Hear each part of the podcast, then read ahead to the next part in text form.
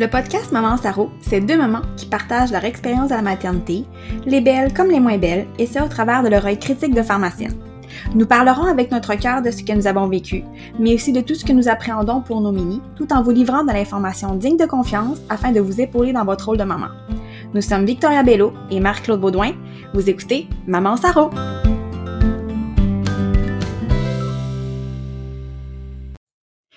Bonjour les mamans et les futures mamans. Ben, allô Victoria, j'espère que tu vas bien. Allô Marie, oui, ça va, ça va super bien. Super excitée pour ce premier podcast.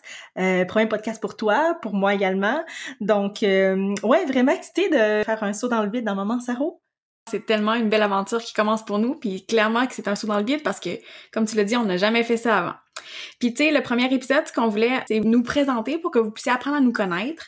Puis on veut vous parler brièvement de en quoi consiste le podcast Maman Saro, parce que c'est tout simple. En fait, l'idée là, ça va être de, de vous partager nos expériences de la maternité, les bonnes comme les moins bonnes, parce que des fois la maternité c'est pas toujours rose comme dans les livres, comme dans les films de Disney, parce qu'il y a des petits moments où c'est plus difficile, il y a des défis, des, euh, des petites aventures qui vont nous arriver.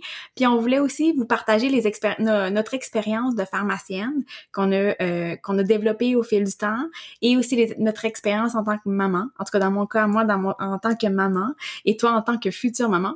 Et euh, dans le fond, l'objectif aussi, c'était de vous offrir des outils qu'on a souvent recommandés à nos clientes dans notre cadre de travail en tant que pharmacienne ou des ressources qu'on qu'on a soit euh, déjà utilisées ou qu'on a euh, référées là, pour aider les gens qui en avaient besoin. Oui, exact. Puis la raison pour laquelle on a décidé euh, de faire ce podcast-ci, c'est euh, on s'est rendu compte, on a eu la même, euh, on a eu la même expérience Marie puis moi quand on est quand on est devenu maman, c'est-à-dire qu'on s'est comme rendu compte que on avait ce, ce, ce sentiment d'être un peu seul dans le fond, seul au monde, pas parce qu'on n'a pas d'entourage ou quoi que ce soit, mais dans le sens que tout est nouveau, toutes les expériences, chaque petit moment, chaque petit pas, si on peut dire ça comme ça, vers la maternité, c'était complètement nouveau. Et des fois, ça peut être euh, étourdissant. Euh, on lit toutes sortes de choses, on, on, essaie de se renseigner, puis on a l'impression qu'on a plus ce support que les femmes d'avant avaient. Euh, L'adage qu'on connaît tous, là, que ça prend un village pour élever un enfant, ben on se rend compte que quand, quand, quand c'est notre tour, finalement, c'est vrai. Finalement, oui, on, on, le voudrait, ce village-là. On voudrait lever la main, faire, ah, je, veux, je veux un village. oui, tellement, parce qu'on on a tellement besoin d'aide quand on a des enfants, puis même quand on est enceinte, on a tellement des millions de questions, là, c'est fou. Exact. Présentement, là, dans notre monde, dans notre monde moderne actuel, mais les familles sont beaucoup plus nucléaires. C'est plus euh, maman, papa avec les enfants. Des fois, les grands-parents vont pouvoir aider, mais pas tout le temps parce que dans notre société, ben, on a les enfants souvent un peu plus tard, euh, femmes de carrière, tout ça. Les grands-parents sont plus âgés, des fois sont plus malades ou ils habitent pas la même ville. Souvent, on va devoir se déplacer euh, pour la carrière ou quoi que ce soit, ce qui fait qu'on n'a pas toujours les grands-parents dans le décor. Et donc, la famille devient de plus en plus nucléaire ce qui fait qu'on a moins de support que qu'est-ce que les femmes avant avaient. Et donc, ce sentiment un peu de, de prise au dépourvu, de solitude, d'inquiétude, euh, de questionnement, ben on voulait, euh, on voulait offrir un podcast pour euh, combler un petit peu, ne serait-ce qu'une parcelle de, de, de ce besoin-là, parce que on aurait aimé ça, nous autres, avoir un podcast à ce moment-là. Ah, tellement. tellement, en fait, si on en manque de temps, clairement, comme maman. Fait que l'idée de lire un livre, euh, c'est difficile. C'est plus facile de dire, ben, je vais écouter un podcast, je vais plier mon linge en même temps, puis, ben, on va faire une pierre deux coups, puis, ben, l'information va être toute présente, tout ce qu'on a besoin d'aller chercher, ben, l'idée, c'est de pouvoir l'écouter tout simplement. Exact. Puis là, pour mettre les mamans en contexte, euh, présentement, on est en octobre 2020, donc en pleine pandémie, en pleine zone rouge actuellement, en tout cas dans les villes où est-ce qu'on habite, on habite toutes les deux à Québec, et, euh, et donc, là, puisque un podcast, ça peut rester longtemps là, en ligne, en ondes, donc euh, on tenait à mentionner un petit peu le contexte dans lequel on enregistre ce podcast. Donc moi, je suis en haut, enfermée dans une petite pièce, Marie est dans son sous-sol. on, est, on, est, complètement à distance euh, grâce à, la technologie. Donc ça, c'est la mise en contexte actuellement là, de comment tout ça se passe. Tout à fait. Fait que là, dans le fond, euh, Victoria, je t'inviterais à te présenter parce que ça serait le fun que les gens puissent savoir d'où on vient pour pour que vous puissiez comprendre euh, notre cheminement puis notre parcours. Puis voilà. Oui, ben en fait, euh, Marie puis moi, on s'est connus à l'université. On est des amis depuis euh, déjà plusieurs années, là, euh, plus de dix ans, mettons. Là. on est vraiment des bonnes, des bonnes vieilles amies qu'on se connaît depuis longtemps. et puis, euh, et puis voilà, a fait notre université ensemble. Donc, on a fait le programme de pharmacie ensemble. On est devenus pharmaciennes en même temps. C'est comme ça qu'on s'est rencontrés, qu'on s'est connus. J'ai également rencontré euh, mon conjoint euh, et mari actuellement là, également à l'université. Donc, voilà, moi, j'ai, j'ai, je suis un, un pharmacouple avec conjoint.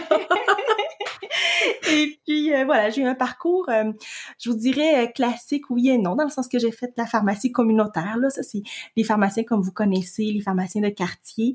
j'ai fait également du remplacement pendant un certain temps. Donc le remplacement, c'est avec une agence. Je me promenais beaucoup dans la, toutes les régions là, du Québec, au Québec. donc j'ai vu plusieurs pratiques différentes, des façons de fonctionner différentes, des clientèles également. Donc ça forge une pratique, ça forge un style aussi. Et puis, j'ai également été euh, propriétaire pendant quatre ans d'une pharmacie aussi. Et ça, ça amène un autre point de vue également. Euh, ça amène des expériences qui sont complètement différentes et ça a allumé une petite flamme euh, pour l'entrepreneuriat dans mon dans mon cas à moi. Et, euh, et voilà. Puis ensuite, j'ai décidé de revenir pharmacienne salariée, comme ce que je suis présentement. C'est-à-dire, je travaille dans une pharmacie de quartier parce que finalement, je me suis rendu compte que dans le domaine de la pharmacie particulièrement, je préférais me concentrer sur mes clients, mes clientes, mes patients euh, plutôt que sur la gestion euh, en, ce qui a trait finalement à la pharmacie. Donc, je suis revenue euh, à mes, à mes anciens amours. c'est les plus beaux amours, tant qu'à moi. ouais. Et toi, Marie, ton parcours? Ben mon parcours, ben c'est tout simple. comme tu l'as dit, on s'est rencontrés à l'université, donc on a le même parcours à ce, à ce niveau-là. Moi, par contre, je suis euh, quand j'ai gradué, je suis restée pharmacienne de quartier, donc je, suis pharmacienne de quartier depuis un bon bout déjà. Et euh, par la suite, ben euh, j'ai un parcours assez classique là. Euh, j'ai rencontré mon conjoint quand j'étais à l'université, puis après ça, ben on, on, a acheté une maison ensemble, on a un chien, on a eu un chien, j'ai eu une super belle demande en mariage, puis on a eu un beau mariage par la suite. Et cinq mois après m'être mariée, donc c'est là que je suis, j'ai eu la chance de tomber enceinte de ma belle Eliana qui a maintenant trois ans. Et euh, tu sais quand je suis tombée enceinte, j'étais vraiment contente, euh, honnêtement. Euh, mais en même temps, c'était aussi une peur que j'avais. Est-ce que ça allait être facile de tomber enceinte? Parce que j'ai euh, j'ai un cycle qui est très irrégulier, dans le sens que, ce qui veut dire que je peux avoir mes menstruations aux 28 jours, aux 36 jours, aux 42 jours. Fait que, tu sais, pour moi, c'était vraiment une crainte que j'avais. Est-ce que ça va être facile ou est-ce que ça va être super compliqué? Parce que, tu sais, on entend souvent des histoires et de plus en plus de nos jours où euh, être, euh, être, avoir un bébé, c'est pas toujours aussi rose que qu'on le voudrait, puis c'est pas au moment où on le voudrait toujours. Donc, des fois, ça prend un peu de temps, des mois, des mois et des mois, voire même des années parfois avant de tomber enceinte. Fait que c'est vraiment une crainte que j'avais et, euh, ben, Dieu merci, ça a été facile. Euh, j'ai eu, ça a pris cinq mois seulement avant que je puisse avoir mon petit bébé euh, dans mon petit bedon. Mais par contre, à chaque fois que j'avais mes règles, entre le moment où on a décidé qu'on se donnait le go pour avoir un petit bébé et le moment où j'avais mes règles, ben à chaque fois j'étais vraiment déçue. À un point où c'était quand même drôle. ça, j'aimerais. Pas beaucoup de monde qui le savent mais en fait c'est que à chaque fois que j'avais mes règles, j'avais vraiment de la peine pour me réconforter ou ben bref mettre un petit baume sur ma, ma peine ce que je faisais c'est que j'allais m'acheter un gros plateau de sushi. Et parce que je savais que j'allais pas pouvoir euh, manger des sushis pendant ma grossesse. Puis euh, j'arrivais avec ça à la maison puis là mon chum faisait comme ouais ça sera pas ce mois-ci. Je fais comme non fait qu'on mange des sushis. Avec un beau gros sourire. ouais, mais honnêtement, là, quand tu m'as raconté ça la première fois, j'étais comme, ah, c'est comme, c'est comme un mélange de genre, oh, mais en même temps de c'est drôle, tu sais, mais bon, mais finalement, finalement, c'est arrivé. Fait que, puis, euh, mais il y a pas juste Eliana. Non, il y a ma belle Ophélie. Elle, sérieusement, euh, je sais pas comment j'ai fait pour tomber enceinte de cet enfant-là. Parce que au moment où on essayait un peu, on était tellement brûlés, tellement fatigués. On avait toutes les deux le rhume. Notre grande avait le rhume. Et puis, euh, elle faisait pas ses nuits. Donc, euh, on était hyper épuisés. Puis, je pense que la cigogne est passée à un moment donné. Puis, ça fait poup, un bébé. Ça a été vraiment facile. Je pense que ça a pris un mois et demi ou un deux mois maximum avant que, entre le moment on a dit let's go, on y va, puis le moment où j'ai su que j'étais enceinte. Donc, ça a été hyper facile, hyper rapide. Euh, un peu comme toi, finalement. Hein, Victoria, toi, t'as cligné des yeux puis t'es enceinte, je pense. Moi aussi, j'ai, eu une expérience vraiment, euh, ça a été, ça a été vraiment très, très facile. Ben, en fait, là, euh, pour, pour mettre en contexte les mamans, moi, présentement, j'ai, j'ai pas encore de petit bébé dans mes bras, dans le sens où je suis enceinte. Euh, je suis à 23 semaines, très exactement, maintenant que je vous parle, euh, en octobre 2020 toujours. Donc, euh, ma petite, elle est attendue pour le mois de février. Euh, une petite Valentine, là, en plein milieu du mois de février. Et puis, j'ai vraiment, vraiment hâte de la, de la rencontrer, de la connaître. Et donc, oui, effectivement, tomber enceinte, pour moi, ça a été vraiment très facile. le contexte, en fait, c'est que j'ai arrêté la pilule contraceptive en revenant de voyage avec mon conjoint et je voulais l'arrêter plusieurs mois là avant de vraiment tenter de concevoir parce que je voulais avoir des cycles je voulais avoir des cycles je voulais que mon corps se réhabitue à ovuler tout ça. Et puis euh, dès que j'ai commencé à arrêter la pilule contraceptive ben j'ai commencé à faire des kystes ovariens à tous les cycles. Mais des kystes assez douloureux là. Je me suis rendue à l'urgence euh, à deux reprises. Euh, j'ai dû manquer ouais vraiment. Oui oui puis j'ai passé une nuit à l'urgence j'ai dû manquer du travail je manquais le travail. J'ai manqué trois fois le travail en en, aux trois semaines, mettons, là, donc trois fois en trois mois, là, ça a été, ça a été quelque chose. Puis finalement, le médecin m'a dit, ben écoute, tout semble indiquer que tant si longtemps que tu vas ovuler, donc tant si longtemps que tu ne prends pas la pilule contraceptive, ben, tu vas faire des kystes ovariens. Et donc, c'est là qu'on s'est dit, ben écoute, euh, on va, on va s'essayer. On veut un enfant, donc je pourrais pas reprendre la pilule, bien évidemment. Faut que je continue à ovuler. Donc, on va s'essayer pour vrai. On va arrêter d'utiliser la deuxième, la deuxième contraception. Puis, on va s'essayer pour vrai. Et écoute, on a pris cette décision-là un jeudi. Et je suis tombée enceinte le lundi suivant, donc quatre jours après. je disais cligner des yeux, hein, c'est ça. ouais, c'est ça. Et puis moi, j'y croyais pas parce que je me disais, mon Dieu, mais j'ai tellement de problèmes avec les kids, c'est sûr, ça va être compliqué. Puis il y a quelque chose qui marche pas dans mon style. Bon, mais non, finalement, honnêtement, ça a été super facile, mais je sais que c'est pas l'expérience pour toutes les femmes, puis je sais que c'est pas toutes les il y, en a pour qui vraiment c'est ça, ils ont une expérience, un parcours complètement autre et je compatis énormément parce que comme disait Marie, une de mes grandes peurs à moi, c'était justement l'infertilité, c'était euh, d'avoir de la difficulté à tomber enceinte, finalement c'est pas arrivé. Voilà, je compatis pour les autres femmes pour qui ça c'était pas ça leur parcours là. Ouais, t'étais vraiment chanceuse quand même quand on y pense là. Comment t'as réagi toi en voyant le résultat? Parce que moi je sais que quand j'ai vu le résultat sur mon test de grossesse, j'ai comme fait oh mon dieu, tu sais je le voulais ce bébé là, j'étais vraiment comme je le voulais mais j'ai tellement eu une crise d'angoisse là, je me suis mis encore du moment comme si c'était hier, j'avais mon test de grossesse, j'étais sur le bol de toilette, puis là j'attendais impatiemment le temps avant de pouvoir regarder puis je fais oh mon dieu, c'est positif. je suis pas prête. Je suis pas prête. Est-ce que je veux vraiment un bébé? Mon dieu, j'ai vraiment c'est là que je me suis angoissée mais vraiment un point où j'étais je me je me sentais pas bien là. puis tu ça, ça a vraiment été difficile au début, puis pourtant, j'en voulais un bébé, tu mais on aurait dit, on, on, disait, on dirait que j'avais comme une peur, peur de l'engagement, parce que je me disais, OK, tu sais, là, il n'y a plus de point de non-retour. Il est là, le bébé, quand il va naître, je peux pas le retourner au magasin si ça fait plus mon affaire là. C'est c'est pas une poupée. Puis c'est pas comme un mariage où tu dis bon ok ouais, c'est bien plate mais tu ça va pas on peut comme se séparer nos chemins peuvent se séparer. Même chose pour la maison tu sais. Ça fait plus on la vend merci bonsoir. Mais un bébé tu peux pas faire ça. Fait que ça m'a vraiment comme pris du temps avant de faire ok ouais là je pense que je suis contente tu sais. Ça ça va là. Mais toi comment comment t'as trouvé ça? Parce que ben, moi, ça a été, ça a été vraiment différent, mais je trouve ça beau que tu, tu sais, que tu témoignes de ça, que tu donnes cette perspective-là, parce que en plus, c'était un bébé qui était désiré dans ton cas, tu sais, l'attendiez. Tu disais toi-même, euh, si ça arrivait pas, là, euh, si, si tu te rendais compte que ce mois-là, ça arriverait pas parce que tu avais tes, t'avais tes règles, ben, t'étais déçu. Et, et malgré ça, quand c'est arrivé, euh, c'était pas la réaction qu'on attend tous, une super réaction de, de pleurs, de joie, d'émotions super positives comme on voit dans les films, comme on pourrait s'attendre, comme on nous en parle souvent. Et donc, c'est beau de voir que, écoute, moi, la réalité, ça a été ça, et je suis certaine que c'est pas la, t'es pas du tout la seule. Là. Je suis certaine qu'il y a plusieurs femmes qui ont passé par là aussi, et ça doit être d'autant plus dur quand c'est une surprise, puis quand c'était pas planifié. Donc, euh, et la culpabilité qui vient avec ça, la culpabilité qui vient avec un sentiment négatif. Euh, alors que c'est tellement des sentiments mélangés, tout ça fait que non, absolument, euh, je comprends 100%. Moi, de mon côté, par contre, euh, ben moi, ça a été un petit peu plus comme euh, comme dans les films, mettons. Là. Moi, quand, moi, quand j'ai eu quand j'ai eu mon test positif, j'étais vraiment vraiment contente. Honnêtement, je m'en doutais depuis un certain temps parce que j'avais eu quelques signes annonciateurs, mettons là. Je, je, me doutais que j'étais enceinte, j'avais toutes sortes de choses avant même d'avoir le, test positif. Euh, mais bon, finalement, quand j'ai eu mon test, quand je l'ai fait, euh, j'ai eu des petites pleurs de joie. J'étais un peu sur le choc, évidemment, un peu comme toi. C'est mon Dieu, ok, ça se passe. Euh, euh wow, ok. Mais j'étais vraiment contente. J'avais les pleurs, tout ça. Puis là, j'essayais juste comme patienter pour pas le crier puis pour pas tu sais quand t'es vraiment contente tu veux vraiment le dire à tout le monde. Mais là je voulais pas que mon conjoint le sache tout de suite parce que je voulais lui faire une surprise tu sais. Fait que euh, ben moi je, l'ai fait le matin l'examen le, test en question.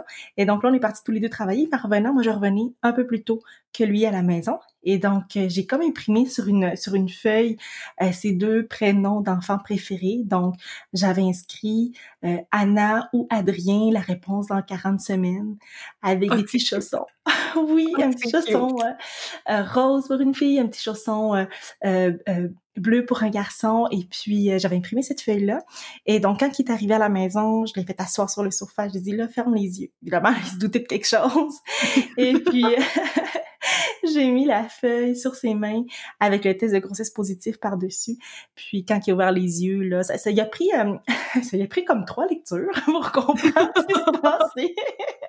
il était comme, hey, ben, tu sais, il lisait, mon Dieu, qui, comme, tu sais, comme son cerveau analysait pas la chose, puis finalement, ben, quand que, ah, mon Dieu, c'est quand il, a compris à qui il va être papa, ben, ah, mon Dieu, c'était les, les, les, pleurs de joie. Il était super ému, il était vraiment, ben, les pleurs de joie, il était vraiment ému, c'était surtout ça, il était un peu sur le choc, mais très ému, et c'est rare que je vois mon conjoint dans cet état-là, euh, vraiment le toucher, euh, je voyais que c'était profond, et, euh, et ça a été vraiment un beau moment. Honnêtement, c'était un très beau moment pour nous deux. Et donc, euh, ouais, mais euh, l'annonce que toi t'as faite par contre à ton chum, honnêtement, c'est super cute. tu, me l'as raconté, je sais pas combien de fois, puis à chaque fois, je trouve ça vraiment mignon. Ah, oh, c'est cute. Mais tu sais, comme moi, je vous disais, comme c'est ça, quand je vous, quand j'ai vu mon test de grossesse positif, moi, cette journée-là, je travaillais comme pharmacienne. Puis c'était tôt le matin quand j'avais mon cadran pour aller travailler tout ça. Donc, mon conjoint, lui, dormait. Il était chanceux. C'était un dimanche matin. Fait que moi, je m'en vais travailler, tout ça. Je passe ma journée avec cette nouvelle-là dans ma tête que je vais garder pour moi parce que je voulais pas l'annoncer à mes collègues de travailler en premier. Puis après ça, fait donc, je passe la journée, ça me trotte dans la tête. Puis là, je me suis dit, OK, je vais trouver une façon cute de lui annoncer. Donc, je suis partie après mon travail. Je suis allée dans une autre pharmacie parce que je voulais pas que mes collègues le sachent. J'ai acheté des petites suces et puis, euh, j'ai caché ça. Je suis arrivée à la maison, on a passé notre, euh, notre soir ensemble, mais j'étais vraiment fatiguée. On avait une super grosse journée au travail. Et puis, euh, fait que donc, je me suis couchée plus tôt. Quand je, me suis préparée, j'ai mis les deux petites sur la, sa tête d'oreiller. Et euh, bon, là, ça, c'est mon petit côté quétaine, là. Il aime pas ça quand je dis ça, parce que ça le gêne, mais bon, bref. Le soir, quand je me couchais plus tôt que lui, je lui demandais souvent « Dominique, est-ce que tu peux venir me border, s'il te plaît? ça, c'est très... drôle. Moi, j'ai vraiment appris ça récemment. Et quand tu m'as raconté ça la première fois, je me suis dit, mais voyons, elle veut se faire border. Mais c'est vraiment mignon, c'est vraiment cute. Mais connaissant Dominique, euh, homme très viril et tout, je, peux comprendre que c'est jeune que t'en parles, mais en tout cas, c'est vraiment mignon. Fait que là, tu as demandé d'aller te border. Ouais, c'est ça. Fait que j'ai demandé à me border, j'ai fait mon petit bébé, là, fait qu'il est venu me border.